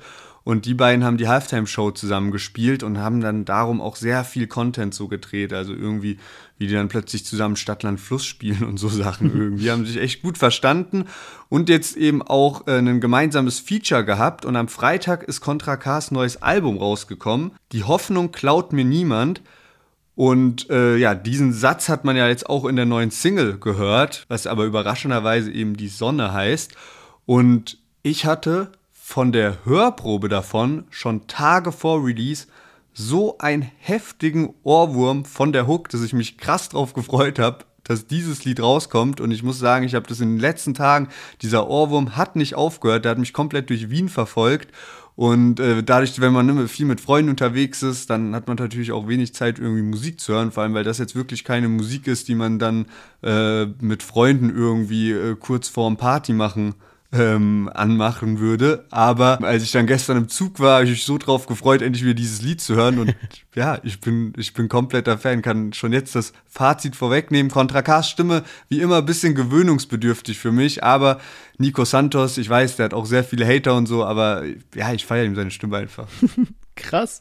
Das ist, glaube ich, das positivste Review, was ich jemals von dir zu einem Contra K-Song gehört habe. Muss aber auch sagen an der Stelle, wir hatten ihn, glaube ich, damals auch mit Samra zum Beispiel dabei. Bei ähm, Tiefschwarz hieß das Lied, glaube ich. Und äh, da war das Fazit auch recht positiv. Also ich glaube, wir haben ja Contra K auch immer ein bisschen gemieden, den in den Podcast zu nehmen, weil wir beide halt jetzt einfach nicht die größten Fans sind. Aber wenn wir ihn dabei hatten, dann waren es eigentlich zumindest bei mir auch Songs, wo ich gesagt habe, feiere ich. Also macht er ja auch wirklich gut, muss man sagen. Also seine Alben hatten wir schon mal drüber gesprochen, sind ja alle auch crazy erfolgreich. So wird es wahrscheinlich auch mit dem jetzt sein. Und dann halt eben noch diese Halftime-Show. Das ist ja auch eine krasse Sache. Ich meine, wenn man mal so nach Amerika guckt, irgendwie, wie da so, ne, was das so bedeutet, wenn du als Künstler oder Künstlerin an so eine NFL-Halftime-Show oder Super Bowl-Halftime-Show spielst, das ist schon mit die größte Ehre, die man da haben kann. Klar, in Deutschland ist es jetzt noch nicht ganz so groß, aber auch hier, ne, es gab jetzt zwei NFL-Spiele in Deutschland und da hat jetzt äh, Contra K diese Halftime-Show dann in Frankfurt gespielt. Das ist schon, schon eine krasse Sache. Und ich finde, er hat das auch wirklich gut gemacht. Ich war ja selber auf einem der NFL-Spiele, aber in London. Also es ist ja, ne, NFL ist ja so aus Amerika und es gibt dann jetzt immer mehr Spiele, die auch in Europa stattfinden. Und dieses Jahr gab es fünf. Und davon waren drei in England und zwei in Deutschland. Ne? Zwei, die waren dann in Frankfurt und ich war eben auf einem in England, also in London. Und bei uns war die Halftime-Show so, da war Tom Grennan, der hat mir auch bis zu dem Spiel überhaupt nichts gesagt. Der hat irgendwie so einen Radio-Hit, so A Little Bit of Love heißt der. Ähm, und äh, der, der ist bestimmt berühmt, hat mir nur nichts gesagt. Und da war es aber so, das war dann so eine kleine Bühne, die war so in der Ecke, es war so Wembley-Stadion, riesengroß. Und in einer Ecke vom Spielfeld war dann eben so eine kleine Bühne. Und da hat er dann gesungen, der hat auch diese Bühne nicht verlassen, so, man hat ihn dann auch eigentlich nur über diese Monitore gesehen. Und das war's, der hat jetzt auch keine krasse Performance, da war irgendwie Typ nebendran mit einer Gitarre oder sowas, also wirklich nicht spektakulär. Und da habe ich dann auch schon so ne, gesagt, so, ja, voll schade irgendwie, dass man hier nicht so eine krasse Halftime-Show hat, wie man das so vom Super Bowl kennt. Und jetzt habe ich dann ähm, das gesehen von Contra K und Santos. Und die haben ja schon gut abgerissen, muss man sagen. Die haben da so auf dem Spielfeld mit so einer richtigen Dance-Crew, die so eine Choreografie einstudiert hatten auf die Songs und so. Das war schon stabil gemacht. Also er hat definitiv seine Chance da genutzt und halt auch richtig Welle gemacht. Jetzt dieses Event zusammen mit Contra K quasi so ein bisschen Deutschrap meets NFL irgendwie auch wirklich gut gepusht. Ja, Mann, auf jeden Fall. Und dann nebenbei ähm, hat er dann irgendwie selbst auch noch erfahren, ähm, dass er bei den MTV European Music Awards gewonnen hat als Best German Act. Die haben äh, dieses Jahr aufgrund der ganzen schrecklichen Ereignisse auf der Welt, die gerade so abgehen, haben die dieses Jahr nicht live stattgefunden. Also es gab keine Veranstaltung dazu. Aber er war dann irgendwie nach dieser Halftime-Show mit Nico Santos und der ganzen Truppe irgendwie bei McDonalds und dann ähm, per Instagram-Story ähm, dann sich bei seinen Fans bedankt, dass er eben diesen Preis gewonnen hat. Und ey, ich war auch überrascht, dass jetzt ein Album von Contra K kommt, weil der hat einfach dieses Jahr schon ein Album rausgebracht und ich finde für einen Künstler von seiner Größe und das ist ja jetzt nicht so, dass Contra K hier mal ein Album auf Deutsch, eins auf Englisch über Nacht raushaut, sondern jetzt so, ne, das waren ja zwei Alben wirklich mit einer heftigen Promophase und auch mit heftigen Hits und so drauf und auch heftigen Features, ist das halt schon ein krasser Output einfach. Und jetzt bei dem Album, also der hat es ja wirklich, ist immer so schwierig, über die Alben zu reden, weil die alle, ich weiß nicht, was für eine Psychose das ist, dass die immer alle so lange Titeln haben. Also das andere, was dieses Jahr rauskam, hieß Für den Himmel durch die Hölle und jetzt das aktuelle eben, Die Hoffnung klaut mir niemand wurden anscheinend irgendwie 33.000 Boxen verkauft. Und das muss man sich mal geben. Im Jahr 2023, wo wir vorhin gesagt haben, ja, das Boxengame ist eigentlich auch ein bisschen tot und ne, da gibt es viel Änderungen und sowas. Das, ist schon, das sind schon sehr, sehr krasse Zahlen. Und er überlegt sich aber auch viel, ne, was er eben so macht, ne, dass es immer mal, dass es immer halt auch erfrischend ist. Und dass die Leute sich ein Album dann halt auch holen und anhören, hat er jetzt als Features auf dem neuen Album eben einen Nico Santos mit drauf, einen äh, Clouseau, aber halt auch Luciano, SSIO und Samra, also wirklich viel Abwechslung da auch. Und dieses Jahr ja auch schon auf Platz 1 der Singlecharts gewesen mit Lana Del Rey und was ich im Nachhinein erfahren habe, ist, die wollten eigentlich nur das Sample freigeben lassen von äh, Summertime Sadness und äh, Lana Del Rey hat es einfach neu eingesungen. Krass. und rübergeschickt. Also es ist wirklich ein offizielles Feature von den beiden. Und das ist ja auch einfach mal so ein Maßstab. Also wirklich ein brutal erfolgreiches Jahr für Contra K. Das ist krass, das wusste ich auch nicht. Aber das, damit hast du eigentlich die perfekte Überleitung gegeben zu unserem Thema, weil dieser Song mit Lana Del Rey ist auch bei der 1 Live Krone nominiert als bester Hip-Hop und RB-Song. Deswegen würde ich sagen, lass uns doch mal an der Stelle ein kleines Fazit ziehen und dann direkt weitermachen mit Contra K, beziehungsweise mit unserem 1 Live-Thema. Du hast ja eigentlich schon gesagt, was dein Fazit der Woche ist. Ne? Also ähm, ich wiederhole trotzdem noch mal kurz die Songs. Wie immer, wir haben Jay Jiggy und Kollega dabei gehabt, Casper, dann Sheeran David zusammen mit Josie, Capo mit Mero und zu guter Letzt Contra K zusammen mit Santos, also ne, auch irgendwie, es gibt ja Nico Santos, ich glaube, so ein bisschen mehr für Pop und Santos so ein bisschen mehr für Rap, wenn ich das richtig abgespeichert habe. Ja, ja, also Santos sind immer alle Rap-Features, egal ob eben mit einem Sido, mit einem äh, Samra, mit äh, Cool Savage, Jamule, Forti und so, dann halt immer Santos. Okay. Also das trennt er da schon ganz okay, klar okay. und bewusst. Ah, okay, gut. Weil ich habe mich schon so gefragt, ne? ich irgendwie, es gibt ja so andere Rapper, keine Ahnung, so Materia, Masimoto oder Carpi, Joker, Young Huan, K. Ronaldo, keine Ahnung. Da kann man so raushören, wer, wer, wer gemeint ist sozusagen von den beiden Künstleridentitäten sozusagen. Aber bei Santos und Nico Santos gibt es ja eigentlich keinen Unterschied, oder? Es geht dann nur wahrscheinlich darum, dass irgendwie auf Spotify der eine Künstler quasi dem Rap zugeschrieben ist und der andere Künstler dem Pop dann, oder? Genau, also er macht das, glaube ich, wirklich nur als Trennung. Früher hat er ja auch schon zum Beispiel, das wissen auch gar nicht alle, hat er ja bei äh, Sex ohne Grund die Hook mitgesungen, bei dem Song von Shindy und Ali Boumaier und auch sonst auf dem Shindy-Album sehr stark vertreten gewesen, aber damals noch gar nicht genannt worden. Ich denke mal auch so ein bisschen aus so Imagegründen.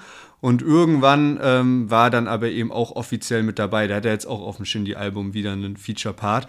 Und der ist auch wirklich ein übelst krass sympathischer Kerl. Ich weiß gar nicht ganz genau, ob ich das schon mal erzählt habe im Podcast. Ich, äh, meine Schwester ist so richtig, richtig krasser Nico Santos-Fan. Und ich habe dir deswegen äh, letztes Jahr zum Geburtstag Karten geschenkt für so ein Open Air. Und äh, da sind wir dann hingegangen und es war auch ultra lange Schlange und alles Mögliche. Und ähm, war dann irgendwie, weiß nicht genau, zwei Stunden Show oder so. Kann gar nicht genau einschätzen, wie viele Leute ich bin da echt immer mega schlecht drin, vielleicht so 2000, 3000 oder sowas. Ähm, und der hat auch wirklich eine krasse Show gemacht. Am Anfang war es so ein bisschen schwierig mit Stimmung, weil es noch hell draußen war. Das war, war so im Sommer natürlich. Und dann, sobald es dunkel war, sind die Leute aber auch ein bisschen mutiger geworden. Und natürlich in den vorderen Reihen war auch äh, richtig, richtig gute Stimmung. Auf jeden Fall, der ist schon auch so ein Showtalent, hast du ja auch vorhin gesagt, was die Halftime-Show angeht. Und ähm, bei dieser Open-Air-Location konnte man danach so äh, nach hinten sozusagen gehen. So, ne? Da war dann halt auch so mit Zaun abgegrenzt und da war dann so ein bisschen Backstage-Bereich. Und wir hatten erst die ganze Zeit aber noch vor der Bühne gewartet, weil wir dachten, vielleicht kommt er noch mal zu den Fans und sowas. Meine Schwester wollte unbedingt ein Foto und so. Und dann sind wir aber irgendwann nach da hinten gegangen und da haben dann auch schon so ein paar Leute gelauert und so, haben da so ein bisschen gewartet und irgendwann kam halt auch so ein Security und so ein Ordner und ist so rangegangen und so, ne? Und dann die halt die Fans, die da waren, so, ey, kommt der noch raus, kommt der noch raus und so. Der Typ war so ein bisschen unfreundlich, meinte so, ja, ich kann es nicht garantieren, vielleicht, wenn ihr ganz ruhig bleibt und wenn es nicht zu viele sind und so. Und dann standen halt noch so ein paar um die Ecke und so. Und irgendwie ist es dann aber doch ein bisschen hektisch und laut geworden und plötzlich kommen da immer mehr so hingeströmt und so. Und es waren dann halt schon so 20, 30 Leute da hinten. Und ähm, Nico Santos ist aber dann trotzdem halt rausgekommen ne, und war so mega freundlich, also so komplettes Gegenteil von seinem äh, Teammember da, der so eher so ein bisschen so war, hm, wenn ihr jetzt noch lauter werdet, dann kommt er auf keinen Fall und so. Und er war so mega freundlich, entspannt und jeder durfte so Fotos machen und sowas und war richtig cool drauf, war so, also wirklich war alles so voll gechillt und er war so richtig lieb zu seinen ganzen Fans. Also mega sympathisch. Ja, voll die schöne Geschichte auch. Der hat doch auch bei Late Night Berlin bei so Joke-Sachen mitgemacht, wo so ein Typ in so einer Karaoke-Bar war und so ein Mädchen beeindrucken ja, sollte stimmt, und sie stimmt, wusste stimmt. von nichts. Und aus seinem Mikrofon kam dann aber so die Stimme von Nico Santos über die Lautsprecher, als ob er so eine wunderschöne Stimme hätte. So. Also ja, ich finde auch sehr, sehr sympathisch. Beide, auch bei Contra K haben wir ja immer gesagt, er ist ja so ein korrekter Typ, ne? Nur mit Musik mhm. haben wir so ein bisschen schwer getan. Aber jetzt du ja nicht mehr, ne? Um mal wieder back zu unserem Thema zu kommen. Also Fazit bei dir, Contra K Safe. und Santos, mit, oder? Mit weitem Abstand. Also alle anderen Lieder, die wir heute dabei hatten, werde ich mir auch, glaube ich, kein zweites Mal anhören. Wie sieht's bei dir aus? Ich bin gespannt. Bei mir ist diese Woche ähm, Jay Jiggy und Kollega ist mein Favorit-Track, weil ich einfach so darüber schmunzeln musste. Ich muss aber eigentlich sagen, und das wollte ich, das wollte ich eigentlich bei Casper sagen, weil der, ne, der hat ja so diese, diesen Punk- und Hardcore-Bezug, warum seine Stimme so kratzig ist und so weiter. Und äh, ich hatte vor ein paar Wochen schon erzählt, dass wir da von ähm, Jan Rode da auf dieses Konzert eingeladen wurden von so zwei Künstlern, diesen Dondon und Rotzer, ja. Und ich hatte bis dahin wirklich kaum was davon gehört, mal so eine Instagram-Story gesehen, noch nie einen Song gehört. Und die machen so ein bisschen rockige Musik, aber es ist so in dieser Hip-Hop-Kultur. So, ne, wer mal sich's anhören will, geht mal so auf dieses Profil von Don Don, also D-O-D-O-N-D-O-N und hört euch so das erste Lied an.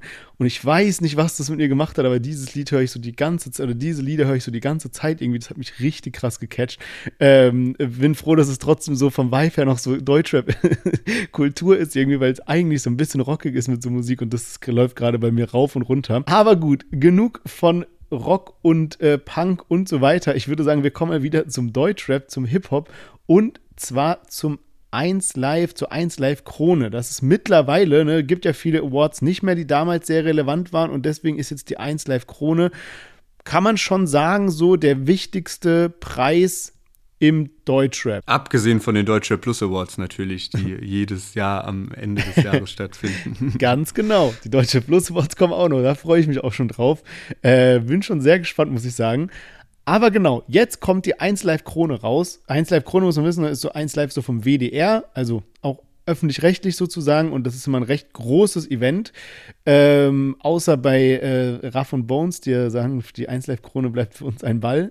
Aber ähm, ansonsten ein sehr ähm, wichtiger Award und es gibt acht Kategorien und die Kategorien sind bester Künstler, beste Künstlerin, bester Song, bester Live-Act, bester Newcomer-Act, bester Alternative Song, bester Dance Song und zu guter Letzt, und das, was jetzt so ein bisschen für Furore sorgt, ist bester Hip-Hop slash RB-Song. So, und jetzt sind wir natürlich da, wo es interessant ist. Und es gibt jetzt dazu sechs Songs, die nominiert wurden. Und ich lese jetzt mal die Songs vor und dann wir, könnt ihr schon mal so ein bisschen drüber nachdenken und euch die Songs im Kopf vorstellen. Es geht um Hip-Hop und RB. So, die Songs sind 01099 und Chiago mit dem Track Anders. I Leave featuring Mero, Sie weiß, Bad Moms J und Domitiana mit Auf die Party, Contra K und Lana Del Rey, wie wir eben erfahren haben, als Feature und nicht nur Sample mit Summertime, dann Montez mit Jeden Tag mehr und zu guter Letzt Sira Bowser Bad Chief mit 9 bis 9. Alles Songs, die natürlich ne, so eine Berechtigung haben, als irgendwie bester Song gewertet zu werden. Aber die Frage ist halt so ein bisschen, ist das jetzt wirklich eine repräsentative Auswahl an Songs für den besten Hip-Hop-Song? Hip-Hop slash RB, ne? Und ich muss auch ehrlicherweise sagen, als ich es zum ersten Mal gelesen habe, habe ich mir auch so gedacht, pff, da ist schon, schon tough irgendwie. Das jetzt, also da ist jetzt kein Song dabei, wo ich so sagen würde, der ist jetzt wirklich Hip-Hop. Ich meine, es hat sich verändert, es, wir sind in einer neuen Zeit und so weiter. Aber so wirklich Rap ist da jetzt eigentlich bei keinem Song dabei, oder? Ja, also ich meine, so Aliva und Mero mit Sie weiß, das finde ich, kann man auf jeden Fall sehr gut als RB zählen. Von daher ist das dann doch irgendwie berechtigt da drin. Aber jetzt zum Beispiel sowas wie Anders auf die Party, das ist ja schon ultra technolastig. Ja. Und ähm, 9 bis 9 geht ja dann auch voll in die Richtung. Summertime ist ja auch irgendwie eher so ein Radio-Ding. Und Montez jeden Tag mehr habe ich ehrlicherweise gar keine Ahnung, was das überhaupt für ein Lied ist. Also, keine Ahnung. Ja, also, also wirklich, ich muss auch sagen, ich habe genauso reagiert, als ich dann die Songs gelesen habe. Ähm, und ich habe mir dann aber auch so ein bisschen überlegt, was könnte man denn nominieren? Und ich muss schon sagen, dieses Jahr, also sind die, ist diese New Wave halt so krass geworden und dadurch eben auch so ein bisschen dieser klassische Rap-Hip-Hop so ein bisschen weniger stark gewesen, dass man, wenn man jetzt mal so diese absoluten Top-Hits des Jahres durchgeht, da ist gar nicht so viel dabei. Aber so eine Handvoll habe ich schon gefunden. Und ich habe jetzt mal so geguckt und mal so überlegt, ey, was wären denn so sechs andere alternative Songs, die man hätte nehmen können. So, ich habe mal, ne, mal geschaut, so, sowas wie zum Beispiel Paschanim, Miss Jackson, irgendwas von Raf Kamora, Tropicana oder All Night war ja auch ein heftiger Song. Dann zum Beispiel AK hat eigentlich dieses Jahr gut abgeliefert. Der hat ja dieses Feature mit Paschanim oder auch Supermodel. Dann Reezy, Luciano, Expensive Shit Oleg Sash zum Beispiel mit Matador hat einen heftigen Hit gelandet. Oder auch zum Beispiel ne, so Nina Chuba mit Mangos mit Chili. Das ist halt auch irgendwie ein geiler Track, wo auf jeden Fall mehr gerappt wird.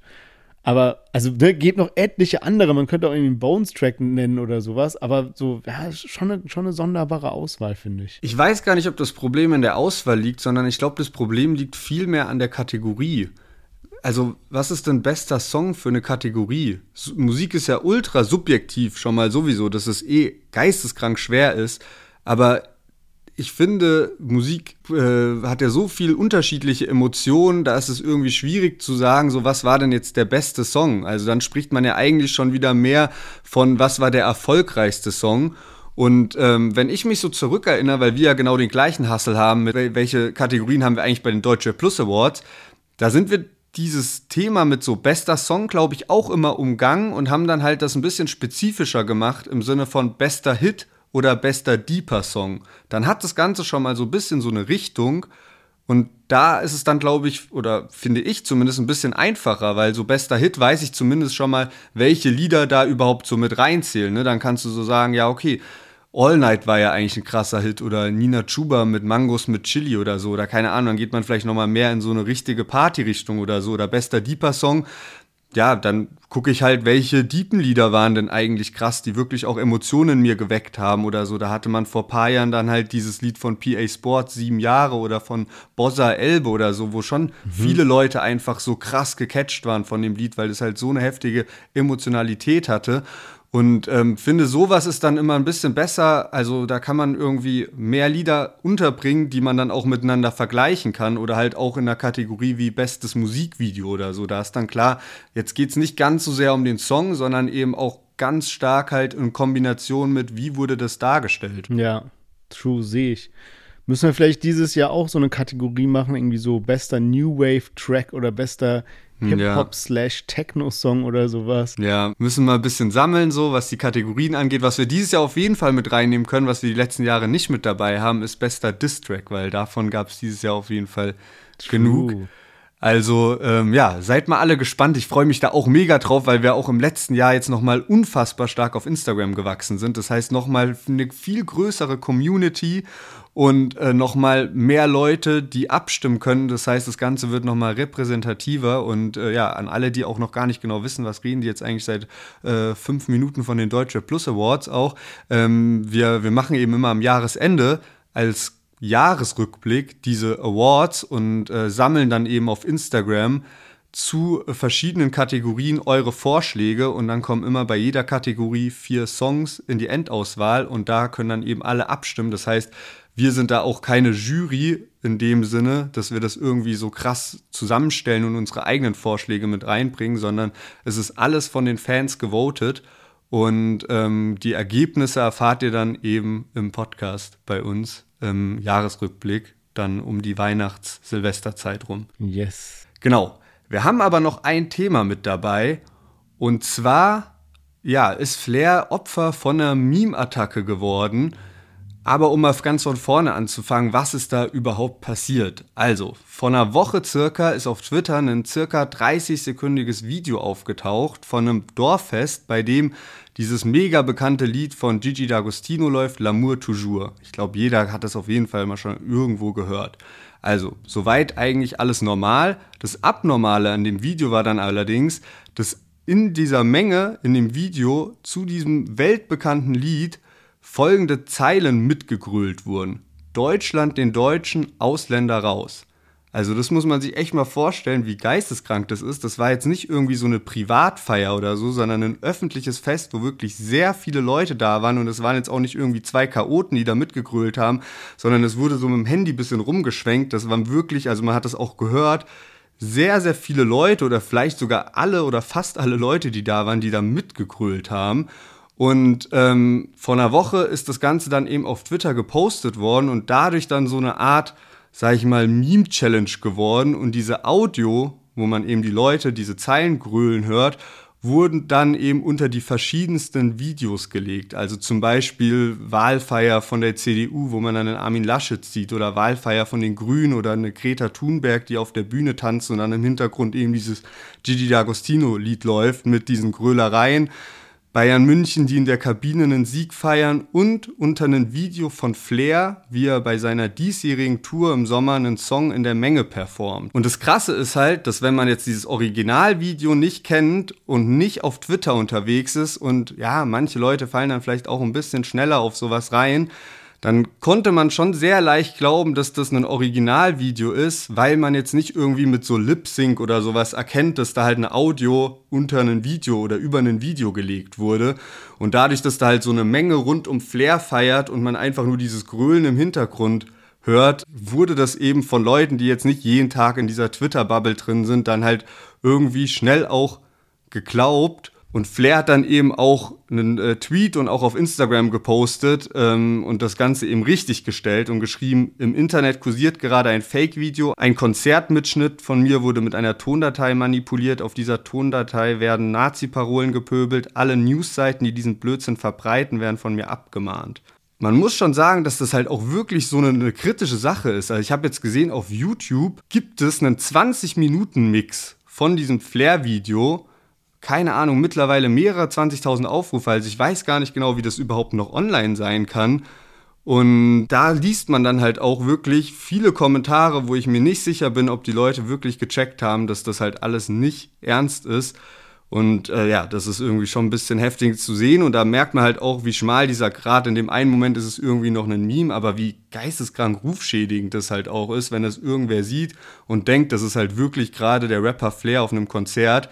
Und ja. ähm, nicht jeder recherchiert ja so viel oder ist so tief drin und dann bleibt es einfach für ewig halt so verwurzelt, dass du denkst, okay, das war wirklich echt. Ja, man, das ist einfach so schockierend, das zu sehen. Also ich muss auch ehrlicherweise sagen, so ich bin gar, also kaum auf Twitter irgendwie und äh, habe das dann auch nur so über dich mitbekommen irgendwie und dann über diese Flair-Story und so und habe mir das angeguckt und ähm, also auch, ne, es ist ja kein Meme in dem Sinne, so, ne, es ist ja also wirklich einfach nur erschreckend, sowas zu sehen, dass in Deutschland Leute auf so einer öffentlichen Veranstaltung sind und einfach solche Nazi-Parolen in so einer großen Menge da rumschreien. Ja. Ähm, einfach nur schockierend, wirklich. Ich finde, Finch hat dann ein ganz gutes Statement dazu gemacht. Er hat sich dann auch ne, ganz klar davon äh, distanziert und so. Und ähm, auch so ein bisschen davor gewarnt, natürlich, in was für eine Richtung das geht, irgendwie, dass man sowas eben auch nicht so als Humor abstempeln darf oder als so irgendwie, ne, so irgendwie ja. dumm, alle waren besoffen, sondern es ist einfach, also einfach nur krank irgendwie. Deswegen, ja, also heftig, ähm, dass Flair da jetzt auf so eine Art und Weise mit reingezogen wurde, ähm, das ist, ja, ist auf jeden Fall krass und ich glaube, ja, wie du gesagt hast, sowas kann halt echt auf lang, lange Zeit so deine Live-Auftritte irgendwie negativ beeinflussen. Ja, ja, safe, auf jeden Fall. Also es wurde jetzt auch äh, natürlich auch von Großzeitungen mittlerweile aufgegriffen, weil das jetzt echt, ja, Wellen geschlagen hat. Der Spiegel hat darüber berichtet und ich habe auch einen Bericht auf katapult-mv.de gelesen. Und zwar, dass dieses Video von, einem, von dem Erntefest in Bergholz in Vorpommern ist. Und zwar schon am 14. Oktober dieses Fest stattgefunden. Also auch krass, dass es jetzt so drei Wochen gedauert hat, bis dieses Video so richtig viral gegangen ist erst oder dass da überhaupt jetzt die Öffentlichkeit so krass drauf aufmerksam gemacht wurde und die Polizei ermittelt da jetzt anscheinend auch dagegen, weil man ja auch einige Leute in dem Video sieht und es waren anscheinend auch irgendwie 300 bis 400 Leute bei diesem Erntefest und auch der Bürgermeister war da, der aber laut eigener Aussage die Party dann schon früher verlassen hat und davon nichts mehr mitbekommen hat und auch erst jetzt im Nachhinein, weil er eben angefragt wurde ähm, wegen einer Stellungsnahme. Was ich dann so heftig fand, in diesem Bericht, den ich gerade erwähnt habe, habe ich gelesen, dass anscheinend einer von den Leuten, die auf dieser Party halt auch waren und auch mitgegrölt haben, der Sohn von dem Bürgermeister sein soll.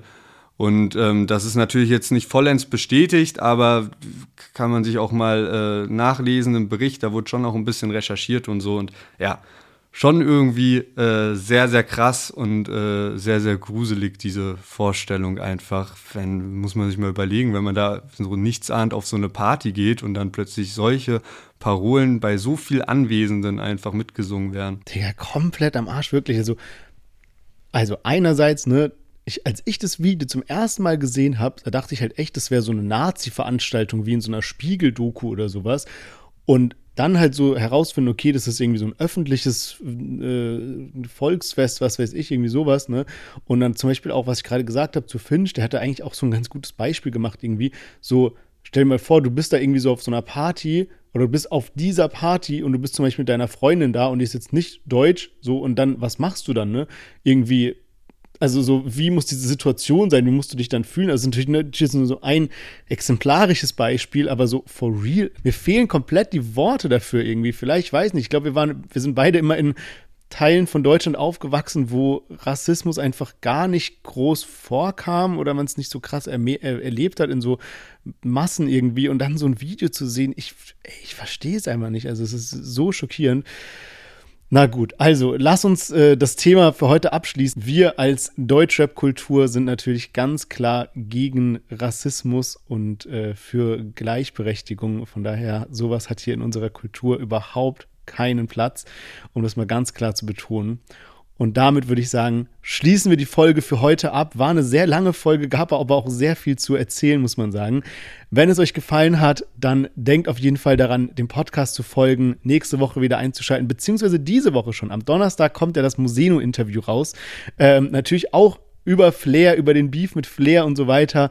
Und ansonsten hören wir uns dann auch am Montag wieder zur nächsten News-Folge. Von daher nicht vergessen zu folgen. Macht's gut. Bis dahin. Ciao, ciao.